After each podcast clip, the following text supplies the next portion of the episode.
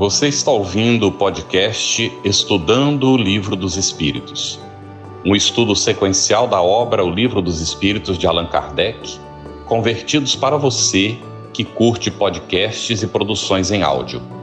Essa é a nossa forma de transmitir esperança, conhecimento e alegria. Olá, queridos amigos, é um prazer grande estarmos novamente juntos depois desse recesso, né? Dessas férias. Aqui a gente não fica mais bronzeado, aqui a gente fica com mais tempo de leitura, com mais tempo de revisão de material. Estou lendo aqui um comentário da Isabel Yokoyama. Ela disse que aproveitou, viu, Carlos, as uhum. férias para maratonar os vídeos anteriores. Então Ótimo. é um prazer muito grande estarmos novamente juntos nesse momento aqui do estudando o livro dos Espíritos.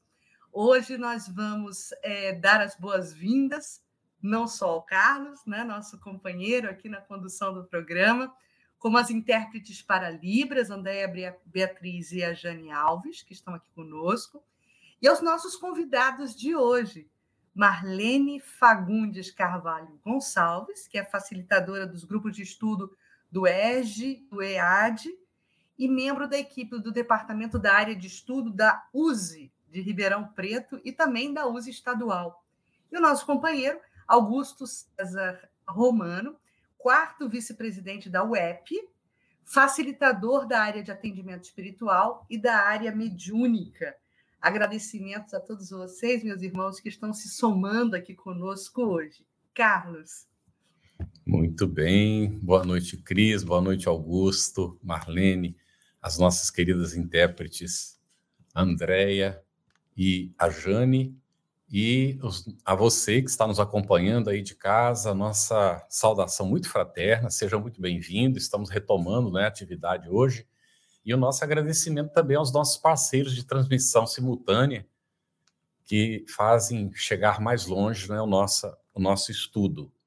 Hoje nós vamos seguir com o estudo da segunda parte do Livro dos Espíritos, do mundo espírito ao mundo dos espíritos, no capítulo 7, da volta do espírito à vida corporal, e o tema será simpatia e antipatia terrenas, nas perguntas 386 a 391. Ótimo, a gente vai lançar a primeira pergunta aqui para o Augusto.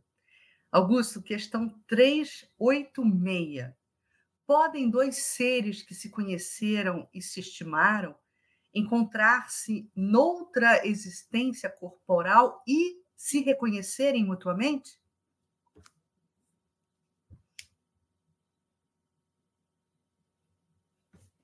Fechado boa o microfone. Opa. Agora, agora.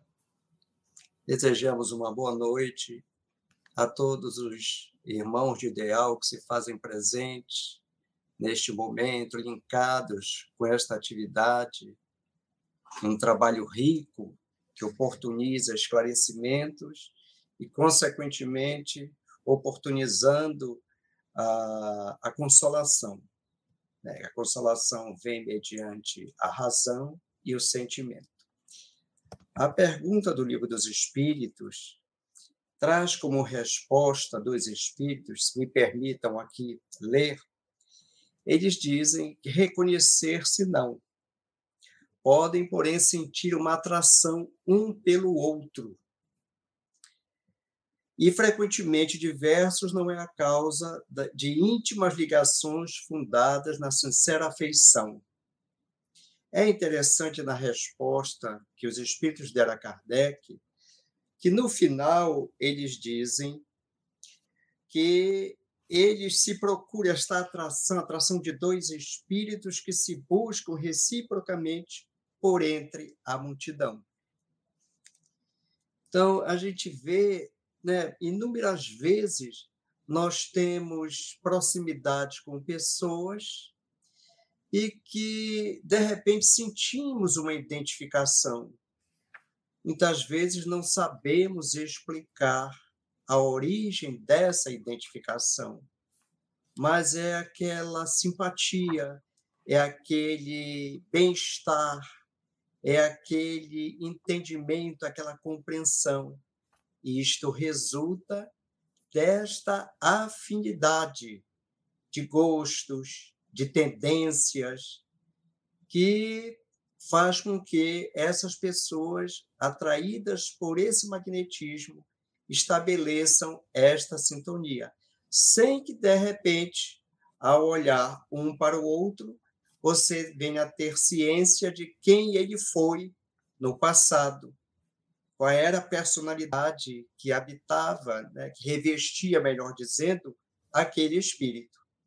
Então, a gente não consegue, existem, evidentemente, as exceções, mas, geralmente, a situação é esta aí. Muito bem. Aí, Marlene, Kardec vai insistir né? na 386A. Não seria mais agradável se eles se reconhecessem, afinal de contas? Boa noite a todos. Inicialmente, é uma alegria muito grande estar aqui estudando junto com vocês. Muito interessante essa pergunta. E ele diz, então, quando ele diz, não seria mais agradável reconhecer, ele diz esse mais em relação a quê, né? A pergunta que ele está dizendo é: seria melhor já reconhecer e saber exatamente quem foi e lembrar tudo do que apenas sentir? Sem conseguir explicar por que, eu estou sentindo isso, mas não entendo, não compreendo, né? Seria mais cômodo. Então, eh, seria mais agradável se eu soubesse? E aí a resposta dos espíritos é a seguinte: nem sempre. A recordação das vidas das passadas existências seria inconveniente maiores do que imaginar. Então, veja que interessante, nem sempre seria mais agradável. Significa o quê? Algumas situações até poderia ser, né? Porque você identifica, consegue reconhecer as pessoas. Acontece que esse reconhecimento, essa lembrança, traz junto uma série de outras recordações, de outras, que é o que ele está chamando de inconvenientes maiores. Que inconvenientes seriam esses? É, ao mesmo tempo que eu poderia lembrar de coisas boas, eu também vou encontrar e lembrar de coisas ruins, porque todos nós estamos ainda numa fase de aprendizado, né? Todos nós temos ainda muito muitos erros e equívocos aí na nossa caminhada. E aí, como é que a gente reagiria diante daquela pessoa que me roubou, que me humilhou? Ou pior ainda, como é que eu vou reagir diante daquela pessoa em que eu humilhei ou roubei? Quer dizer, que quantos inconvenientes teria esse reconhecimento, né? saber quem foi? E aí, por outro lado, vale também uma outra reflexão aqui, que quando a gente tem esse sentimento, né, é a gente valorizar, entender por que, que eu estou sentindo isso em relação à pessoa, mesmo que eu não consiga lembrar ou entender ou compreender, né? Quem é essa pessoa, o que, que eu vivi com ela. Mas esse sentimento que a gente tem de uma pessoa que é agradável estar com ela, ou então que é ruim estar com ela, me faz é, é um elemento para reflexão, para eu me conhecer e conhecer essa pessoa, né, essa relação que a gente tem e poder melhorar se aquilo não é, não é tão bom. Mas Aí os espíritos, meio que também entendendo que a gente pode ficar um pouquinho triste ou decepcionado com isso, eles completam a resposta. Eles vão dizer assim: depois de mortos, reconhecer, reconhecer-se-ão e saberão que tempo passaram juntos. Quer dizer, em algum momento a gente vai estar junto, em outra né, circunstâncias, depois do desencarne, aí a gente vai ter oportunidade de de reconhecer e de entender por que, que eu tinha aquela afinidade, porque eu gostava tanto daquela pessoa, porque eu não gostava tanto, né? Porque, afinal de contas, a vida verdadeira justamente não é essa material, mas é a espiritual, né? É essa que a gente tinha antes de estar aqui, que a gente vai continuar depois na sequência. Né? Vocês me permitam uma, um adendo ao que foi dito pela Marlene, na expressão usada aqui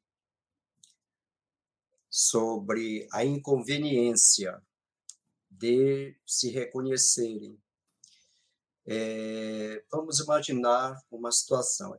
Nós sabemos que a construção da família obedece a todo um planejamento, objetivando a harmonização dos espíritos, a fazer com que aquela animosidade existente entre eles ela possa ser convertida numa nova existência, numa relação de amor. Então, imaginemos hipoteticamente aquela mãe que passou um dia trabalhando, cansada, e ela tem o seu bebezinho, de noite ela se recolhe para dormir, e de repente, quando ela consegue relaxar para dormir, o bebê começa a chorar, querendo mamar. Se esta mãe, ao pegar este bebê, reconhecesse que ele no passado foi o agente, foi o detonador da sua infelicidade, será que ela daria o seio para essa criança mamar?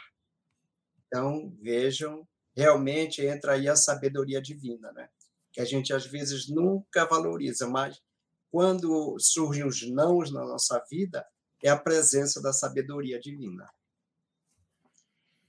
Muito bem. Cris, antes da próxima pergunta é, que você vai fazer para o Augusto, vamos fazer um esclarecimento. Há alguns comentários no chat de que a gente deveria estar na questão 361.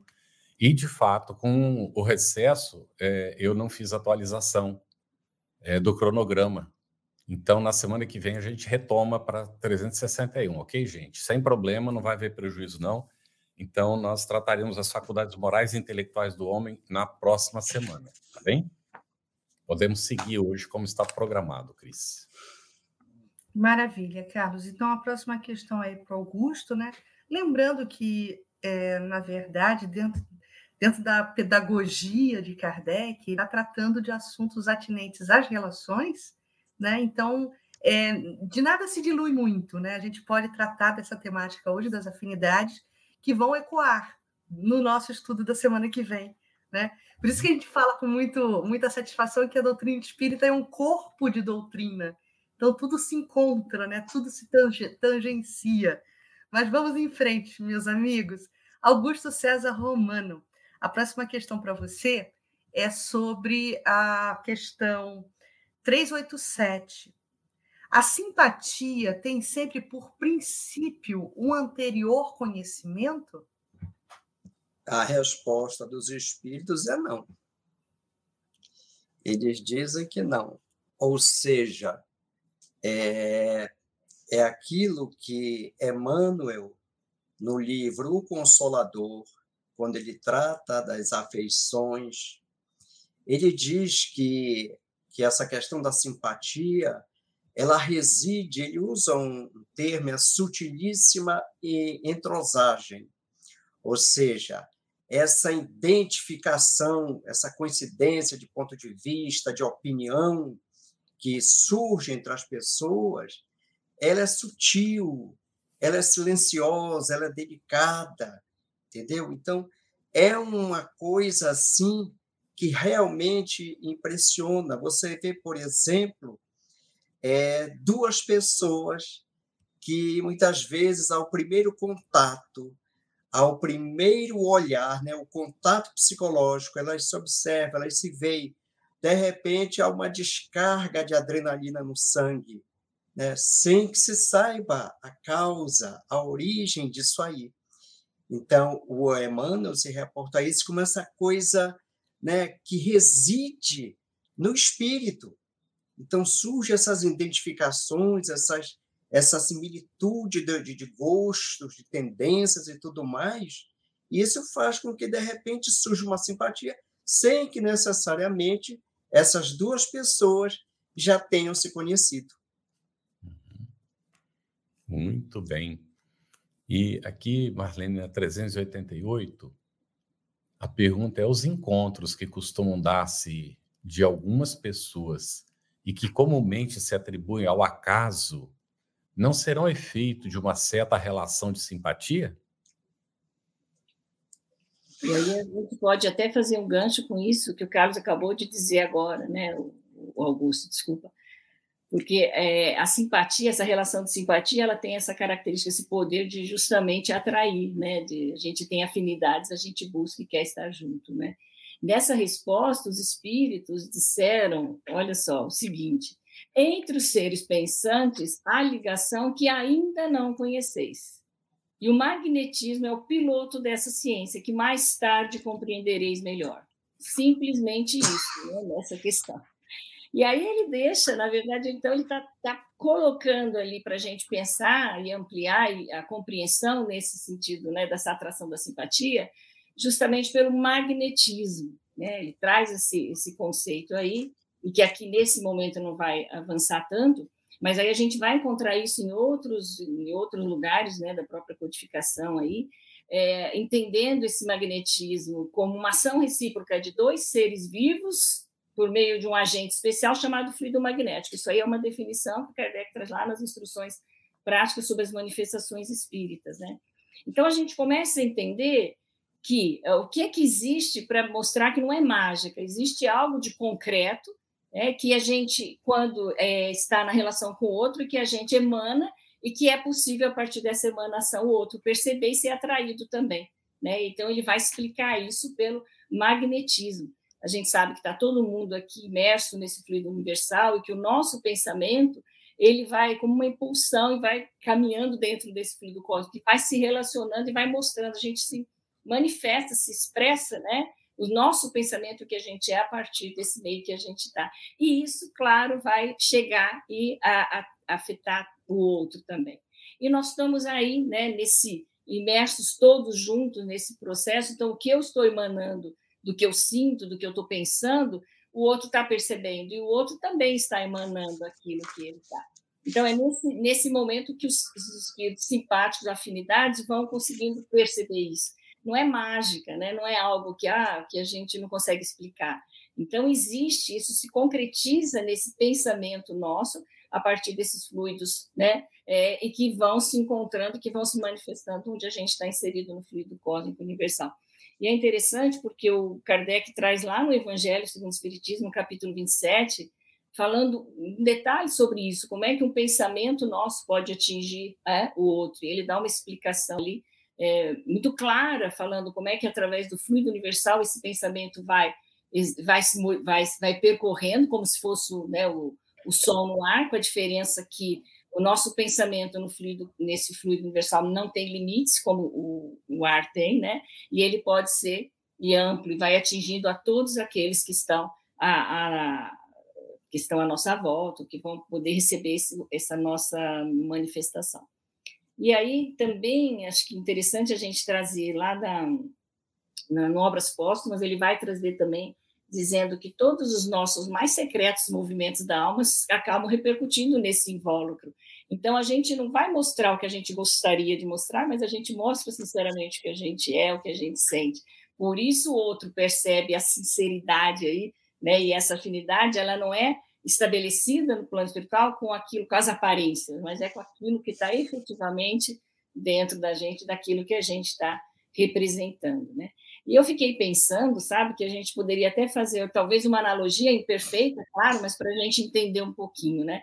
Aqui no plano material, muita gente usa, por exemplo, Instagram, redes sociais, né, para fazer o quê? Para colocar aquilo que quer mostrar que gosta, que tem, né, que, que, que, representa. Então, põe fotos bonitas de coisas que fez, de coisas que gosta. O que, que aquilo faz? Ele, outras pessoas vão assistir aquilo, vão ver aquilo e vão é, clicar, curtir, não sei como é que fala ali, mas vão se ligar, vão ser seguidores, porque também tem afinidades com aquilo que a pessoa colocou. Então, olha que interessante, a gente hoje está vivendo um, né, uma situação que a gente poderia entender que, do ponto de vista espiritual, a gente, na verdade, já vive há muito mais tempo, com a diferença em que no Instagram eu posso dizer isso, eu vou colocar, eu posso esconder, simular, né? mas, na verdade, naquilo que está representado, que está refletido no meu perispírito, naquilo que eu né, sou, aquilo que eu vou mostrar, eu não posso é, fingir fantasiar, né? Vai ser aquilo que realmente eu sou. Então, se a gente volta aí. Maravilha, na... Muito boa essa sua simbologia, né? Com as, com as redes sociais, é isso mesmo, né? É, tem uma pergunta aqui. Diga, Carlos. Você, é, vai, vai, ser relacionado. Pode falar. Só perguntar na sequência para a Marlene, né? Um, um comentário é que, uhum. que, ela coloca aqui e a gente acaba chegando àquela conclusão que quando nós estamos mergulhados no corpo, nós podemos até fingir para os outros, porque o corpo Isso. nosso orgânico ele não reflete, não é propriamente é, aquilo que a gente está sentindo e pensando. Mas no campo da realidade espiritual, o perispírito é mais maleável, não é mais perceptível. Ele reflete mais o nosso pensamento e sentimento, não é, Marlene? Isso. Dá, dá para os espíritos fingirem no mundo espiritual? De jeito nenhum, né? De jeito nenhum. E, e, é muito interessante, porque ele faz uma analogia em algum momento aí, falando isso, que a gente, com os olhos, a gente consegue ver, por exemplo, se a pessoa está com raiva, né? se ela está se ela está feliz ou não, os olhos percebem a manifestação no corpo. Mas, na verdade, essa é, né, mesmo ó, essa manifestação que ele tem ali, tem esse véu do corpo que, é, que ele é possível se controlar. Mas com a alma isso não, não acontece mais. Né? Quer dizer, na verdade, aquilo que o perispírito vai refletir é aquilo que realmente está sentindo, é aquilo que está presente. Então, no plano espiritual, a gente vai estar completamente é, sem, sem, sem, possibilidade de se esconder. A gente vai nos, se mostrar como a gente é efetivamente. Né? E aí eu só ia concluir dizendo isso, que fica mais fácil entender por que, que os espíritos simpáticos se atraem, então. Né? Como é que, se a gente tem, se isso está tão manifesto, né? se a gente não esconde, então fica mais fácil entender como é que a gente quer e busca se aproximar daqueles que a gente tem mais afinidade. Né? Sim, perfeito, Marlene. Só muito rapidamente, aproveitando para exibir aqui uma questão da, da Solange Ferreira, quando você fala de magnetismo, né, dessas irradiações mentais, ela pergunta: o magnetismo seria energia e fluido? Sim, é o fluido eletromagnético, né, um dos fluidos né, que fazem parte, que emergem desse fluido cósmico universal. Mas é, vamos, deixa eu tentar tirar aqui agora de novo. Não, Acho que a gente poderia até complementar, né? Que é, a gente ouve falar, estuda, né? E Kardec vai trazer lá no capítulo 2 da introdução, né? Ele vai falar de, da, do fluido, do princípio vital, do fluido vital, ele vai falar do perispírito, tudo isso é uma construção a partir do fluido cósmico universal, né? Em que o espírito faz, e ele vai buscar nesse fluido cósmico universal esses fluidos que vão é, vão possibilitar ali, que vão fazer parte e que vão é, possibilitar sua expressão, sua manifestação aqui no mundo, né? E na forma dele se ligar com a matéria. Então, esse magnetismo faz parte disso, né? Dessa, desses fluidos em que o espírito vai é, lançar a mão né? para se manifestar, para usar também. Muito bom, Marlene. Bom, você nos explicou sobre afinidade, né? Algo que o coração e a, a, a, se unem em harmonia com o outro, né? Agora, o contrário, Augusto, como é que se dá, né?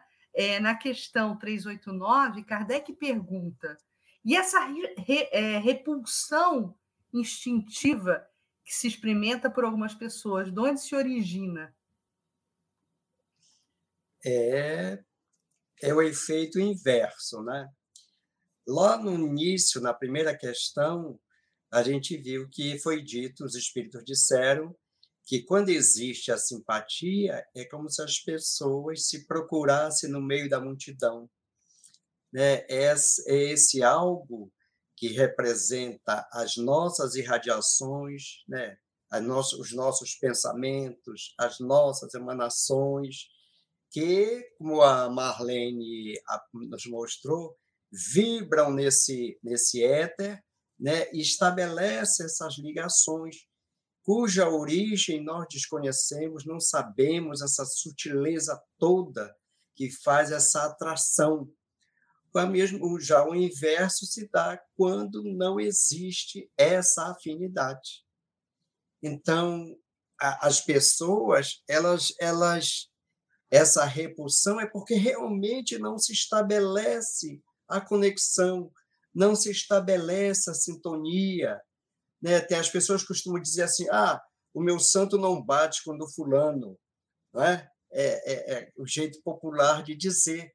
Porque quando você está diante de alguém em que você naturalmente as coisas vão acontecendo, você às vezes inicia uma conversa, tudo é um motivo para você de repente estender um comentário, mas em relação àquele que você não sente nenhuma simpatia, e ele até usa a expressão repulsiva, como se procurassem realmente é, é se afastar, se isolar um do outro. É porque realmente, sem a gente conhecer o outro, mas a natureza do que a gente pensa, do que a gente sente, não estabelece afinidade, a sintonia. A gente sabe que o pensar e o sentir, ele irradia alguma coisa que pode ser uma reação positiva ou negativa. Então, é a mesma coisa quando o espírito, por exemplo, se aproxima de nós. O bom espírito, a, a, a, o que você sente é uma irradiação agradável. É quando você está diante de uma pessoa, muitas vezes é a proximidade. O outro pode até não falar nada, pode não abrir a boca, mas você sente que aquela proximidade é algo com que parece que realmente não estabelece nenhum contato, nenhuma aproximação, nenhuma sintonia. Então, ainda aí é a questão dessa conexão de interesses, de pendores e tudo mais. Augusto, é, estava aqui me lembrando da questão de que é, pode haver uma afinidade fluídica ou não, uhum. Mas é, também tem a questão da afinidade do gosto, né? Do, do de, de, ter a propensão por gostar das mesmas coisas. Sim, Você poderia sim. comentar um pouquinho a diferença entre essas, essas duas coisas? Bom, a, a gente, é, digamos assim, a gente vai estabelecer, por exemplo, vamos dizer, a, a comunidade espírita. Uhum. Né?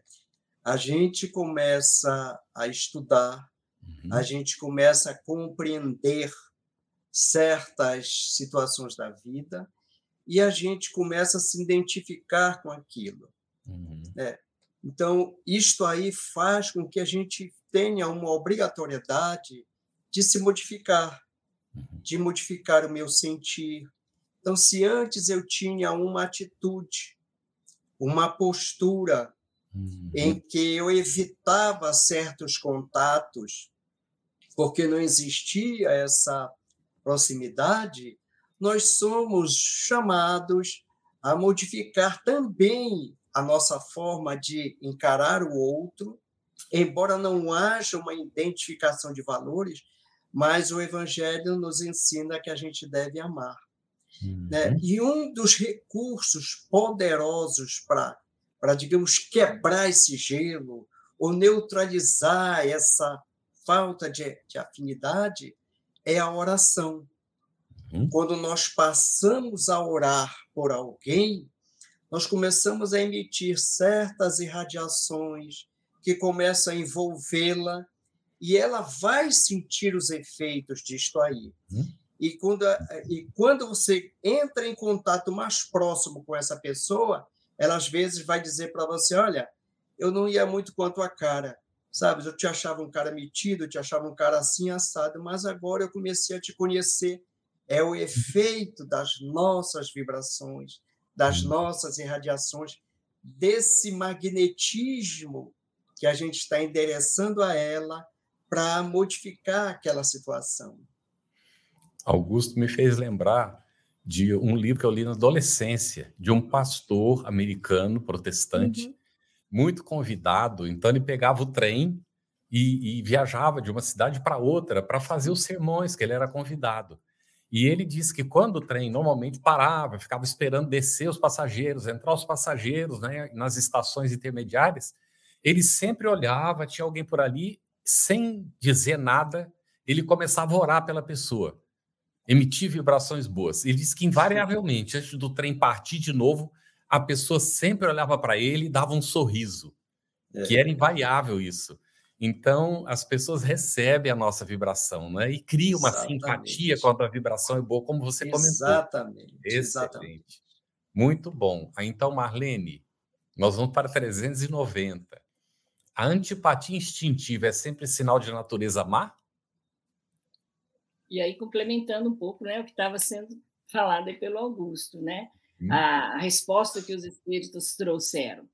É, de não simpatizarem um com o outro, não se segue que os dois sejam necessariamente maus. Não, né? não necessariamente. A antipatia pode derivar da diversidade no modo de pensar. Então, um pouco aquilo que o Augusto já trouxe. Mas é interessante a gente pensar que é, o que, que a gente faz com isso, porque uma coisa é você não ter afinidade, outra coisa é você estender essa antipatia para uma ação do mal. Ah, porque eu não tenho afinidade, então eu começo a falar mal, eu começo a criticar, eu começo a criar problemas. Olha que interessante, né? Tem um limite isso, né? Uma coisa é você não ter afinidade, outra coisa é o que você faz com isso que vem depois. Né? E aí sim começa a surgir o problema né, dentro dessa ação. E aí os próprios espíritos, espíritos, na sequência, vão dizer: à proporção que forem se elevando, né, os espíritos, essa divergência irá desaparecendo e a antipatia deixará de existir.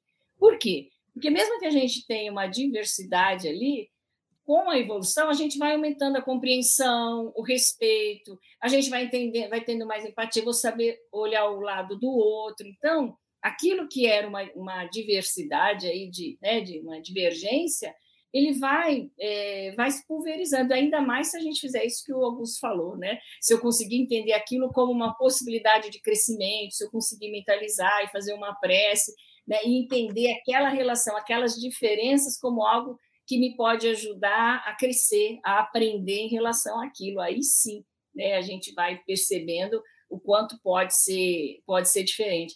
Acho que a gente tem que entender tudo isso como uma oportunidade divina que a gente tem quando reencarna, né? De reencontro com situações com outras pessoas, com, né, com antipatias, em que agora eu tenho um momento de reverter isso, de começar, mesmo sem lembrar, sem reconhecer, trabalhar com esse sentimento né, de, de antipatia e conseguir transformar. Né? E aí eu trago também uma outra reflexão aqui que eu fiquei né, pensando, esses sentimentos aí que a gente tem de simpatia antipatia, quando a gente vem, né, reencarna e está aqui na Terra, eles vêm mostrar para a gente que a gente traz muita coisa mesmo da vida espiritual, né, de outras existências, que a gente não está começando tudo agora. Então, deixa muito claro que isso aqui é uma etapa, que eu não estou chegando zerada, né? eu posso não lembrar, mas eu tenho muita muitas experiências anteriores com muitas pessoas, né? E estar aqui, graças a Deus, não lembrando, né? Que é o estudo da semana que vem, do esquecimento da vida passada, graças a Deus não lembrando, tendo essa oportunidade, como o Augusto falou, de pegar esse bebê de noite que está chorando e dar de mamar, né? E, e construir uma relação diferente, né? Um vínculo diferente, que é para isso que nós estamos aqui. Então, acho que tem esse, esse aspecto. Eu reconheço que eu tenho, sim, diferenças e afinidades, porque a gente já está vivendo há muito tempo, com muitas experiências, mas a gente está aqui justamente para caminhar no sentido de, de, valorizar né, esse lado bom, essa simpatia, aquilo que a gente pode ter de construir positivamente com o outro, né, e deixar para trás aquela divergência, aquilo que mostra, na verdade, nossas imperfeições ainda. Né? E é isso que a gente tem que trabalhar. Né? Perfeito, Marlene. A gente está agora colocando a última questão aqui para o Augusto, e daqui a pouquinho a gente vai começar a se debruçar sobre as perguntas que estão no chat. Né? É, o que está previsto para a programação de hoje das questões, a gente vai até 391. Então, Augusto, eu vou te perguntar o seguinte: essa antipatia entre duas pessoas, ela nasce primeiro na que tem pior espírito ou na que o tem melhor? É, os espíritos dizem que é, isso é indiferente, né? Tanto pode nascer na, da parte daquele que não sente afinidade, atração, é, é, ligação nenhuma com o outro, e o superior também. Agora, a gente, pelo menos da minha parte, eu entender, porque de onde nasce a antipatia? Porque se não existe a simpatia, parece-nos que é porque já existe, não diria necessário uma antipatia grande, mas não existe algo que esteja aproximando as pessoas, né? Então, é, é isso é comum, por exemplo, aquela criatura, se você chega em determinado ambiente, até um ambiente de trabalho, então você tem o seu jeito de ser, você tem a sua maneira de ser, seu comportamento, você tem as suas ideias, você tem a sua forma de se expressar.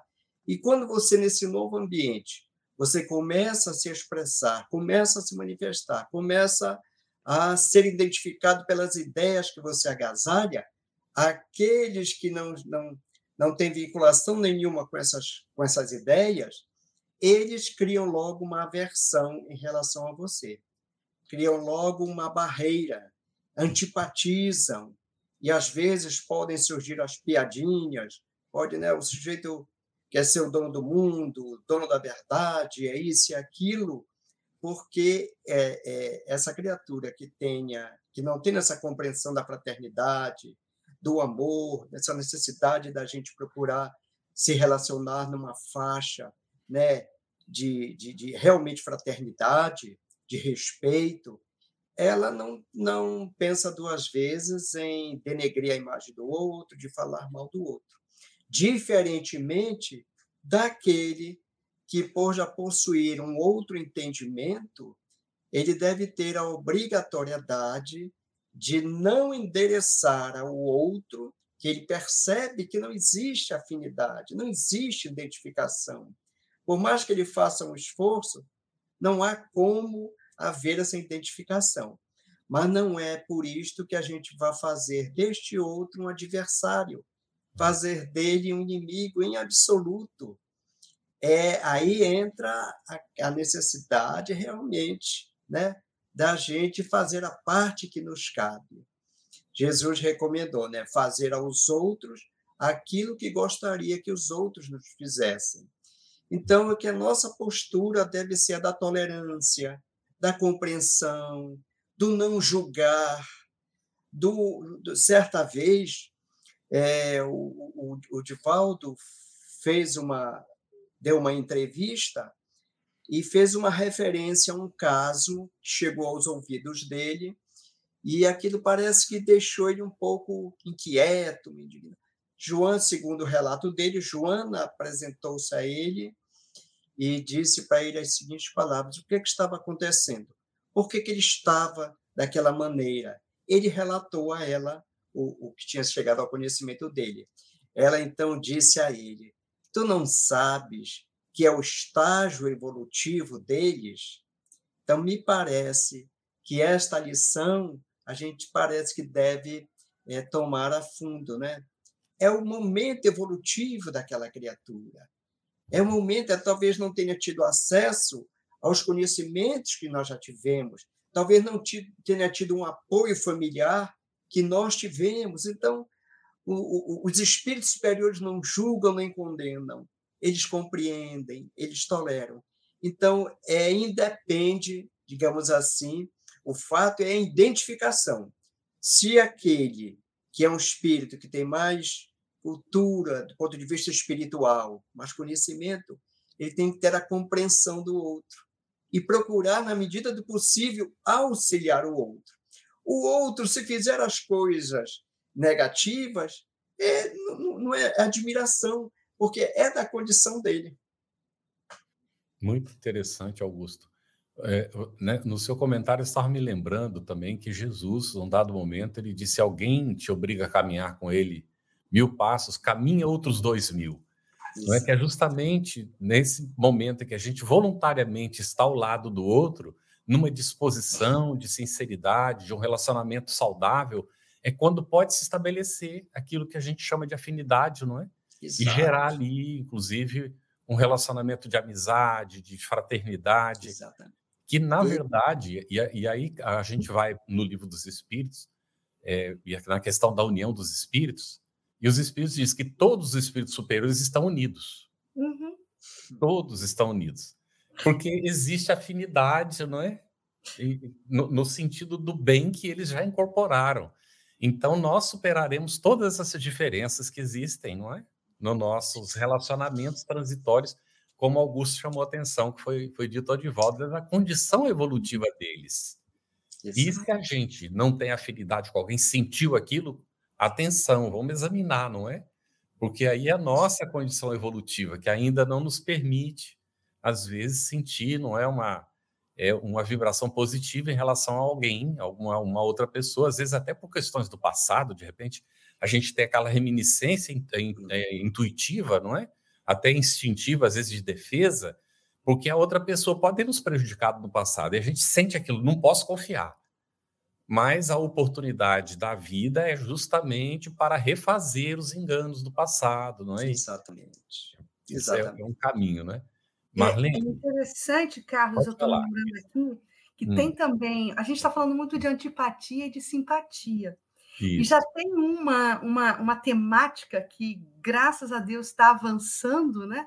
dentro até dos, dos setores do conhecimento humano, que é a comunicação não violenta. Isso. E a comunicação não violenta, ela vai trabalhar com o conceito de empatia. Então, na medida que você se coloca de forma empática para com o outro, você vai identificar nesse outro pontos conciliatórios que vai suscitar em você a simpatia pela pessoa, né? neutralizando qualquer tendência de afastamento. É você se colocar no lugar do outro. É muito interessante para quem está gostando dessa temática da noite de hoje, de hoje né? que as pessoas possam buscar também uh, conceitos e teorias aí da comunicação não violenta que faz, uma, faz muita diferença né? na, no nosso salto quântico de relacionamento no nosso cotidiano, né? Com então certeza. fica aqui a recomendação de leitura também da comunicação não violenta. Muito bom, Cris. A Giane Lima, é, Marlene, ela voltou à questão 388, lá às 20, 17, ela fez a, a seguinte. É, eu vou ler a pergunta e, e a resposta para poder situar o que ela está colocando aqui. Olha, os encontros que costumam dar-se de algumas pessoas e que comumente se atribuem ao acaso não serão efeito de uma certa relação de simpatia? Aí a resposta que ela vai se referir. Entre os seres pensantes, há ligação que ainda não conheceis. O magnetismo é o piloto desta ciência, que mais tarde compreendereis melhor. E aí ela pergunta: o magnetismo é o piloto desta ciência que mais tarde compreendereis melhor. Esse magnetismo seria afinidade? E a que ciência ele se refere? Esse magnetismo é justamente esse fluido, né, que, é, que existe essa ligação entre dois seres que a partir do pensamento vão impulsionar então e atuando nesse fluido vai é, manifestar, expressar esse sentimento, esse, isso que, esse pensamento, né? Que ciência é essa? Essa ciência é, é a ciência mesmo que está buscando e vai entender, porque isso é matéria também. Nós estamos falando de fluido, nós estamos falando de matéria. A gente ainda não tem é, elementos é para que possa definir isso de uma maneira como né, que a gente gostaria, mas nós estamos caminhando nesse sentido, né, de compreender melhor o que está aí.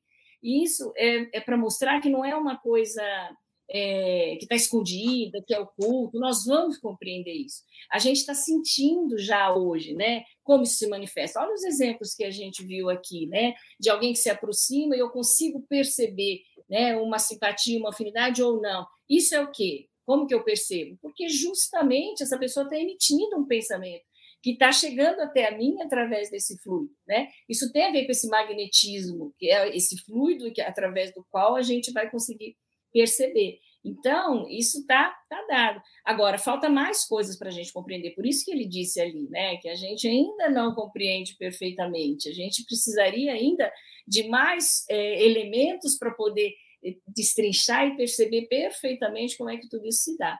Acho que a gente tem muitas, né, nos livros de André Luiz, eu estava pensando nos domínios da mediunidade, mecanismos da mediunidade, a gente tem muitas explicações aí mostrando como é que isso se dá. Eu penso que essa, essa dica aí de que a ciência vai caminhar nesse sentido passa um pouco por aí. Se vocês gostariam de complementar. Augusto, quer comentar alguma coisa?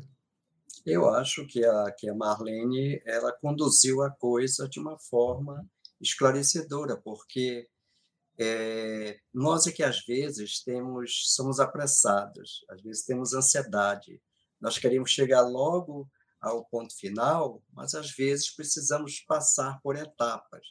Então, o Emmanuel, nós sabemos, né, a autoridade espiritual de Emmanuel, que ele representa, a cultura desse espírito, não apenas ele, Joana de Ângeles e outros, mas quando ele se refere a essa questão dizendo que a simpatia tipo, residem nas engrenagens do espírito, né, de uma forma sutil, leve, silenciosa, que ninguém percebe, mas que estabelece toda uma gama de, de impactos emocionais, o chamado amor à primeira vista, né, que as pessoas falam do amor à primeira vista.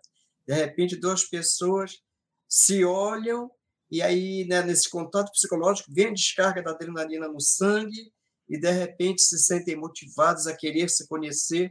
Quer dizer, olha a força desse magnetismo agindo aí, sem que a gente tenha domínio sobre né, o que vem a ser esse magnetismo. A gente sente mais do que consegue definir ou explicar a sua origem.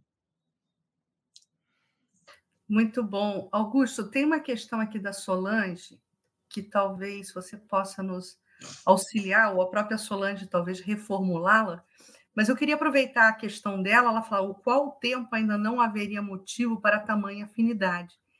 Talvez reformular esse pensamento da Solange, esse questionamento dela, Sim. e te perguntar se existe algum, algum tempo específico de maturação para esse sentimento de afinidade ou esse sentimento de antipatia. Isso existe? Existe uma regra? Existe um tempo que se pode contabilizar nesse processo? A gente sabe que a evolução não dá saltos. É um processo longo, demorado, permanente e contínuo. Mas você vê que nós estamos há dois mil anos aí com a mensagem de Jesus, e se agora a gente se deixa atrair pelo magnetismo do Cristo. Mas não existe um tempo pré-determinado. Não. Na próxima encarnação seria isso? Não existe. Para isto existe é, o livre-arbítrio. Então, nós temos o livre-arbítrio, temos a vontade, né? Quando perguntaram aos espíritos o que era importante a gente fazer para a gente avançar na, na, na, nossa evolução, no nosso crescimento, né? Eu, foi até uma resposta dada por Santo Agostinho, no CSP 919, que ele diz, ele relembrou o pensamento de Sócrates, homem, conhece-te a ti mesmo. Ou seja, e hoje em dia se fala muito disso. Nós temos que olhar para dentro de nós. Nós temos que sair desse pedestal de acharmos que somos superiores, que não temos defeitos, que isso, que aquilo. A gente se conhecer. Não, eu sou igual aos outros, eu tenho defeitos, embora eu estivesse achando que eu não tinha, mas eu tenho esses defeitos. Então, nós procurarmos nos melhorar. Na medida que nós procurarmos nos melhorar, nós vamos, evidentemente, é, buscar ampliar o nosso círculo afetivo. Porque os Espíritos dizem que nós somos membros de uma imensa família universal. Isso. E que nós precisamos, né? De início, a criatura é ligada tão somente na sua família nuclear.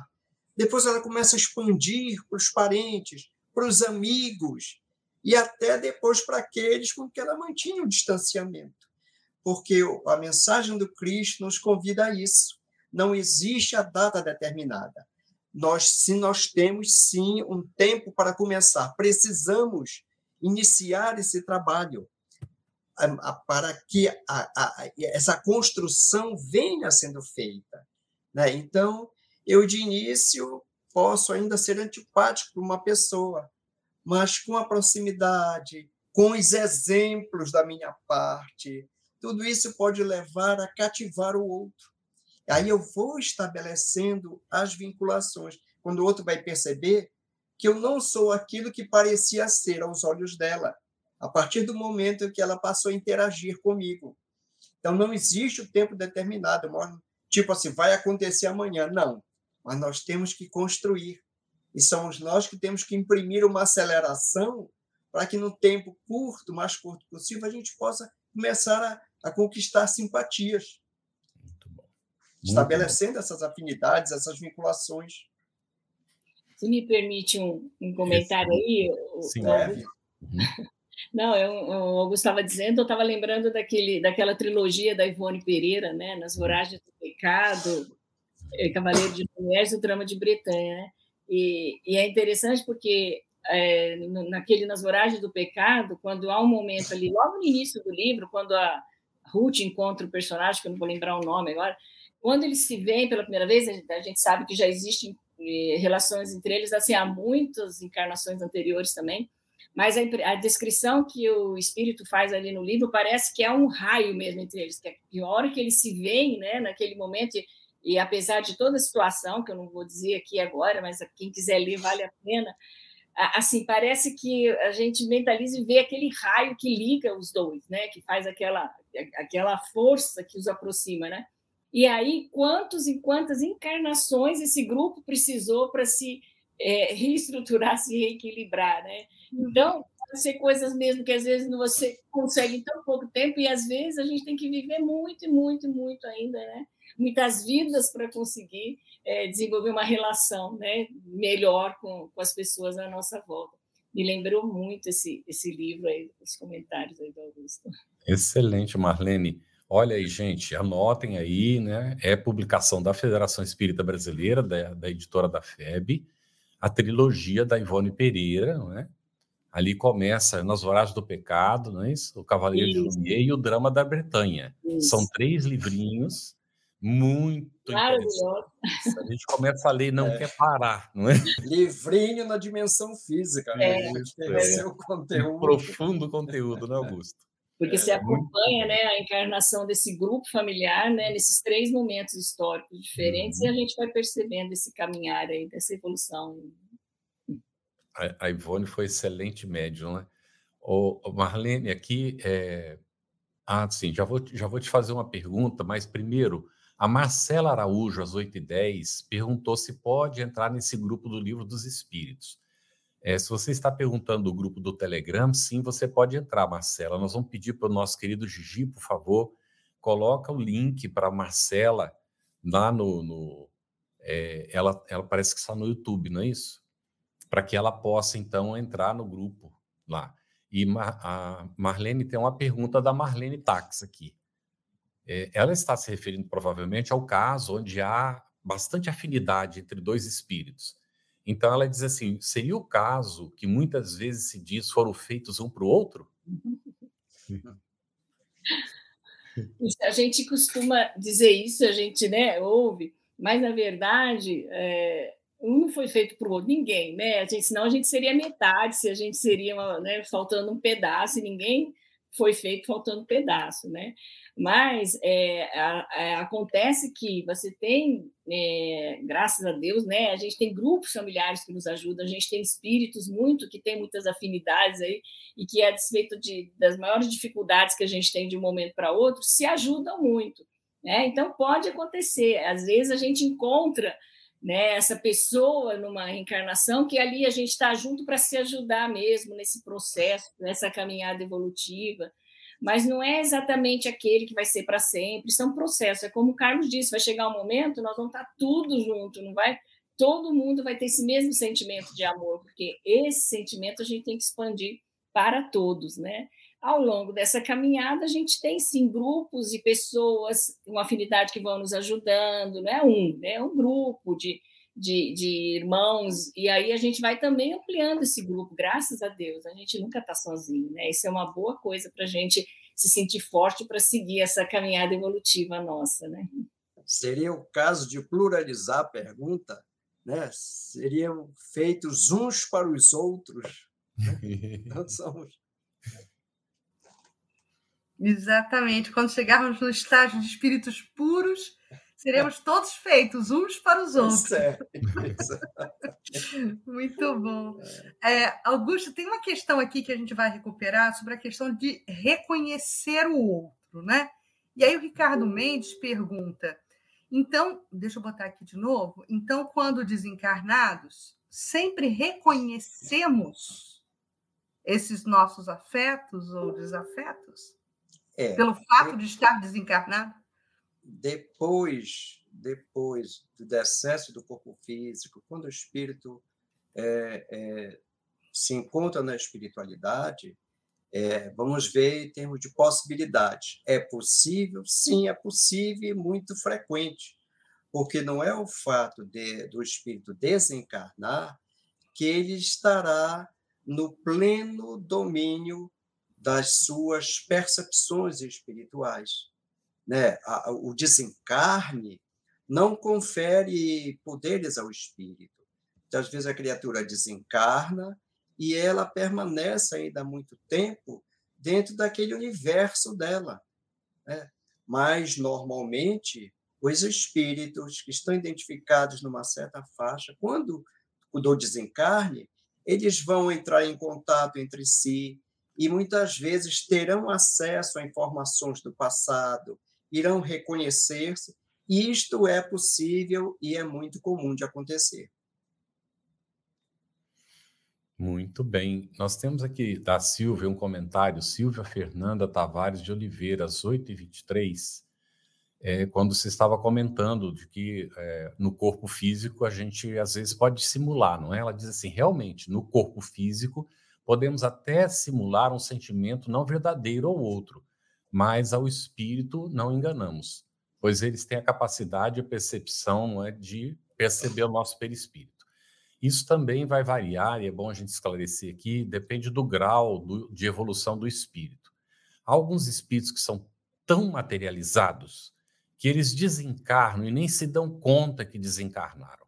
Então, continuam com as mesmas limitações porque o pensamento comanda. Como o indivíduo não se deu conta de que está na realidade espiritual, ele chega a pensar que ainda continua encarnado, porque, como ele não pensava na vida futura, então ele considera que continua vivo, já que ele está ele tá vivo, então ele não, não, não morreu. Não morreu de fato. O corpo morreu. Mas o indivíduo às vezes não se dá conta disso.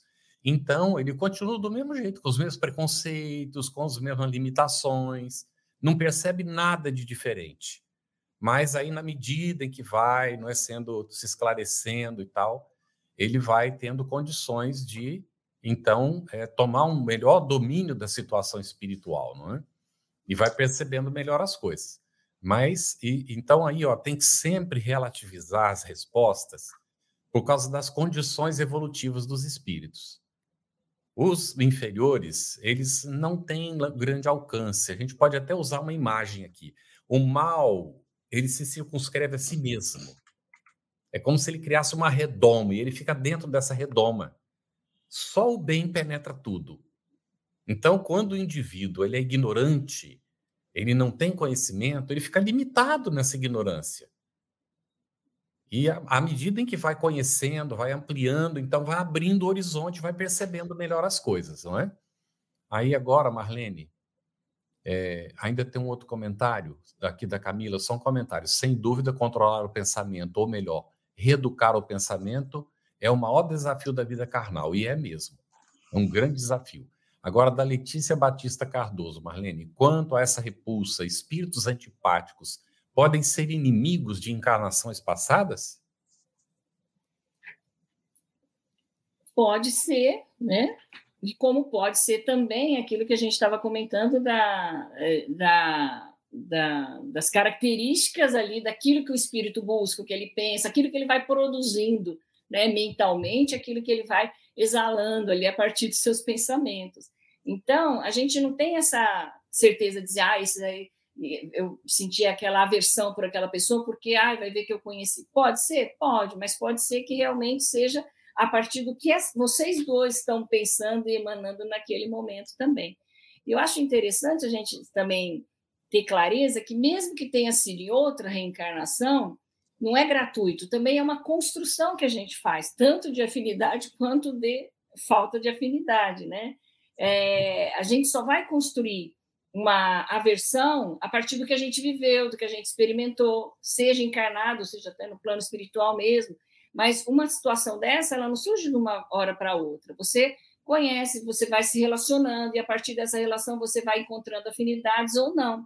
E aí sim, né? Se você teve é, viveu experiências numa reencarnação com aquela pessoa, você construiu um longo caminho que pode ter sido feito tanto no sentido de construir afinidades quanto no sentido de ter diferenças, problemas com aquela pessoa.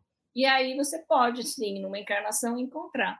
Mas a gente fica atento, porque a gente também está construindo o tempo todo novas relações, que também podem ser relações boas, a gente né, deve buscar e procurar que sejam, mas a gente também pode estar tá com a nossa imperfeição construindo é, relações delicadas, criando situações em que a pessoa né, não gosta de você estar é, tá fazendo mal de alguma maneira para aquela pessoa. Então, é, é um bom pensar para a gente ficar sempre atento em relação a isso. E nunca dizer, né, ah, é já tenho certeza, é da reencarnação passada. Pode ser e pode não ser. Né? A gente só vai saber mesmo depois, né, quando a gente tiver ah, levantado esse véu aí do esquecimento, das condições que a gente tem para saber isso, né? É, Marlene, tem uma outra questão aqui que eu até vou pedir para você mesma comentar, porque eu acho que vai no bojo aí da sua resposta. É, boa noite. Quando se fala, eu vou exibir aqui a questão, quando se fala de afinidade, mais especificamente entre duas pessoas que estão começando a constituir uma família, podemos pensar que essa afinidade pode ter sido construída antes dessa encarnação? Também. Então, é, vai bem nessa linha do que a gente estava conversando. Pode ser sim, porque na verdade a gente não está sozinho nesse mundo espiritual também. A gente tem esse grupo, né, familiar, a gente tem um grupo que a gente vai caminhando nesse processo evolutivo, mas também pode ser que não, porque a gente também pode ter situações em que a gente vai se deparar com situações para o nosso aprendizado, né, e situações novas. Então, é possível acontecer. É, a gente tem que estar aberto assim e sempre buscar o melhor, no sentido de que essa esse pensar em direção ao bem, afinidade, esse ambiente de paz, de tranquilidade é o melhor que a gente tem que buscar. E a gente vai fazendo isso ao longo de várias encarnações. Não é uma coisa que a gente faz só aqui. Só que isso teve algum começo em algum momento. Então, pode ser encarnação passada, pode ser nessa encarnação. Não tem problema. Acho que a gente tem que pensar mesmo sempre do ponto de vista espiritual, sabe? Não se, não se apegar muito nessa vida que está aqui, porque isso, gente, é pequenininho. Esse, é, num instantinho a gente já vai embora e já vai para. Sabe? Porque a verdadeira vida é espiritual. Então, quantas e quantas encarnações nós já tivemos, quantas vezes já vivemos com um grupo com, né, com outro, e a gente vai ampliando esse grupo para se ajudar. Então, quando a gente tem essa ideia, não, que a gente está aqui com outras pessoas para crescer junto e um ajudar o outro, isso vai nos ajudando. Não vamos nos apegar, né? Ah, ele foi, não foi aquilo. Detalhes que não interessam. O importante é que a gente sinta e trabalhe para trazer esse sentimento de amor, de harmonia no grupo que a gente está, buscando sempre a evolução, caminhar para frente, né? Tem, tem tempo para um breve comentário? Sim. Essa questão é muito interessante, porque às vezes existe afinidade como força de aproximação e de vinculação das pessoas, sem que exista aquela simpatia, aquela ternura, aquela coisa. Eu digo isto porque certa vez eu ouvi um comentário, ah, é, eu não pude me furtar porque a pessoa estava falando e era de domínio público e eram dois jovens conversando e uma disse para a outra: é, eu sei que o meu casamento com ele não vai dar certo, mas eu não consigo me afastar dele porque às vezes, esse que foi dito aí, né, os, os casais se unem, existe afinidade neles, para eles se manterem ligados para tentar desconstruir o erro do passado, transformar a animosidade em afinidade, em afinidade, em simpatia, em sentimento, em amor. Então, às vezes estão ligados sem que haja a simpatia e o, o afeto mais profundo. Uhum. Olha, relacionado com essa, com essa pergunta, é, essa que foi feita, Cris? Ah, sim, já foi. Qual, é, qual você se refere, Carlos? Não, tá bem, já foi, já foi tirada. Anjinha da Luz fez a seguinte pergunta, está um pouquinho confusa, né? A pergunta dela aqui. Quando sentimos uma empatia sem conhecer, ou seja, é, seria energia inversa, repulsão?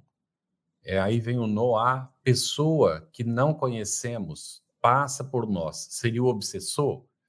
É, que, que, relação, é, que relação a gente pode estabelecer nessa questão aí de afinidade e repulsa com não é com é, repulsão entre as pessoas e até a presença de algum obsessor?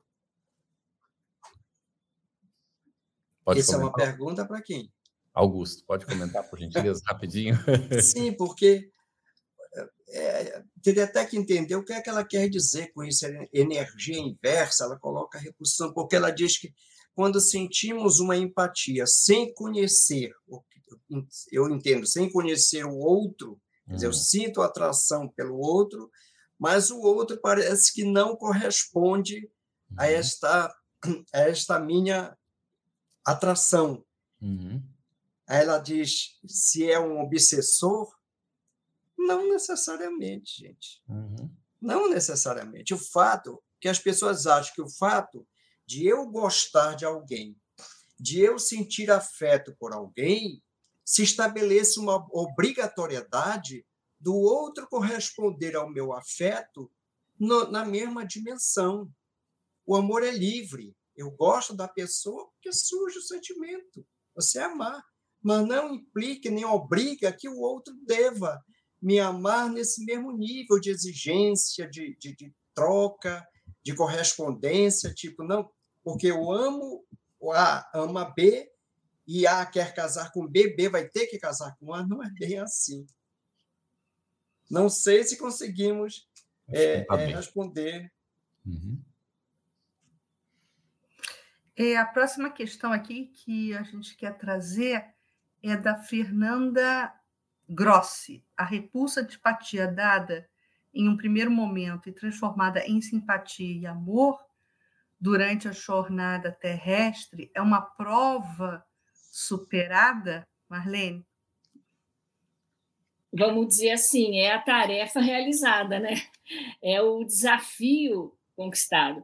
A gente vai entender que cada, cada experiência nova, cada reencarnação, a gente tem oportunidades de aprendizado, oportunidades de crescer. Então, sim, cada vez que você encontra e que tem mesmo uma dificuldade, se você consegue transformar e trabalhar isso em algo melhor, com certeza você está caminhando.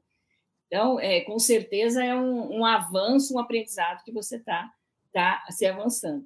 Necessariamente não precisa significar que que tenha sido um, um resgate, ou alguma uma expiação em relação à relação com aquela pessoa. Prova é mais no sentido amplo mesmo, né? De algo que você testou, né? E viu que, que você já consegue ter né, a paciência, o amor, consegue ter a, a, a, é, algo de positivo e conseguiu avançar nessa sua caminhada.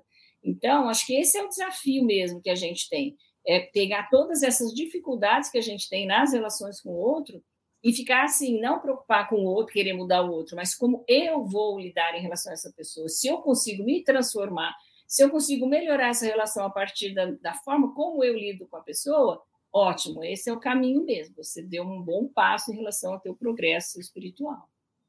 Muito bom, Marlene. Nós estamos chegando quase no final do tempo.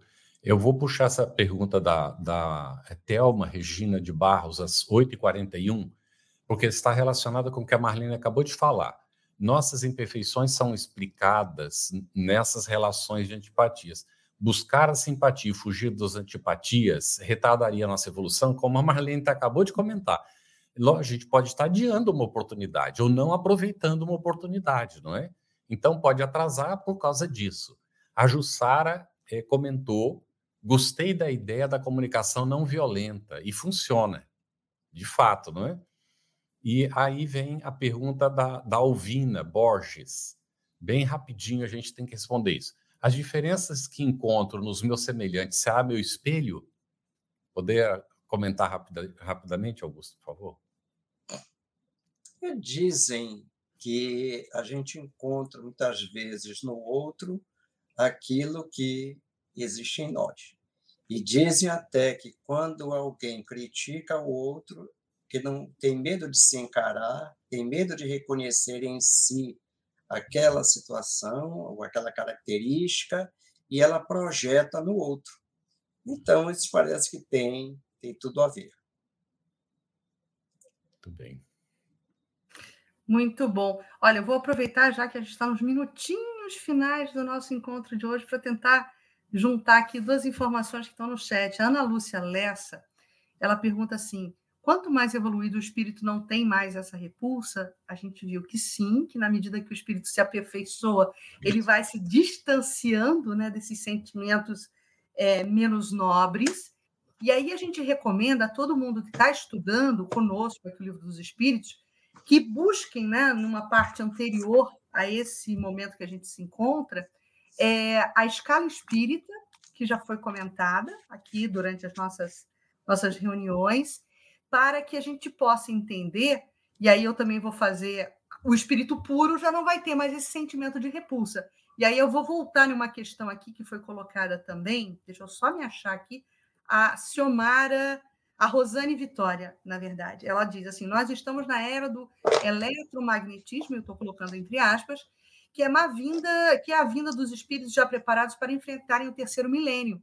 Então, quando a gente se debruça sobre o livro dos espíritos, a gente vai perceber que quando se fala em momento de transição planetária, na escala dos mundos, isso está explicitado no livro dos Espíritos também. A gente está saindo, e aí sim a gente está usando a expressão pedagógica entregue por Allan Kardec, a gente está saindo do mundo de provas e expiações e entrando no mundo de regeneração.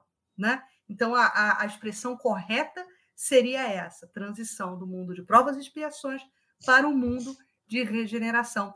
E, Carlos, por favor, atendendo aí a pedidos, queria que você respondesse quais são os livros citados da Ivônia, da, da okay. trilogia, e onde se adquire. Muito bem, vamos repetir. É, você entra no site da FEB, não é? lá no site da FEB, tem a, a, a editora. Então, quando você coloca um dos nomes dos livros, não importa qual deles, coloca lá nas Horas do Pecado já vai aparecer a trilogia. Ou coloca o nome Ivone Pereira, com Y, e dois N's, Ivone Pereira. Então aparecem os livros dela, tá certo? E os livros é, já foram citados várias vezes, né? Se o Gigi puder escrever aí para o pessoal, mas Nas Horários do Pecado, o Cavaleiro de Lumière e o Drama da Bretanha. Drama da. São esses três livros. E aqui a gente vai fechar, então, é, Rita Mendes, é, existe um grupo lá no Telegram para respostas às perguntas que vocês fazem, aquelas que ficam pendentes. Mas o estudo você acompanha aqui pelo site da pela, pela FEB TV, não é? Você vai acompanhando o estudo toda semana. E aí tem as gravações que estão no site da FEB TV, que você pode ver dos estudos anteriores, tá bem? E a última pergunta que Xiomara Soares, ela está pedindo oração, na verdade. Então, senhor Mara, olha, nós estamos vibrando aqui para que tudo caminhe bem, viu? Para que dê tudo certo aí. Ela está, né, é para o irmão dela, é o irmão de uma amiga que ela está dizendo que está na UTI. Então, as nossas melhores vibrações aí, a espiritualidade amiga, com toda certeza estará ajudando, tá bem? Você ouviu uma produção da Federação Espírita Brasileira. Para saber mais, siga o arroba FebTV Brasil no YouTube, Instagram e Facebook e o arroba Feb Editora no Instagram.